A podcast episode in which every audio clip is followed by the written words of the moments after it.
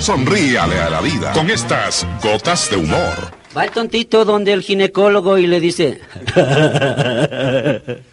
Buenas tardes. Disculpe, ¿usted atiende asuntos de parto? El otro le dice, sí atiendo, pero ¿cómo te voy a atender a vos? Atiéndame nomás, no ve que yo mañana parto para Guayaquil.